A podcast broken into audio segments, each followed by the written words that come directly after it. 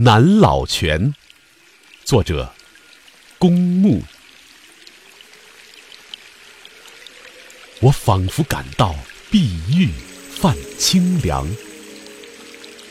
南老泉深深向山下流淌。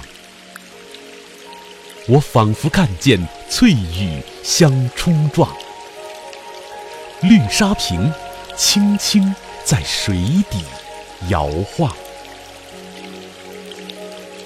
心地纯洁的了无纤尘，眼睛晶莹的浓夜闪光。我恍惚看见袒胸的水母娘娘，裸足涉着浅水，素手撩着衣裳。她向人间播出智慧的种子。它向大地插上幸福的秧苗。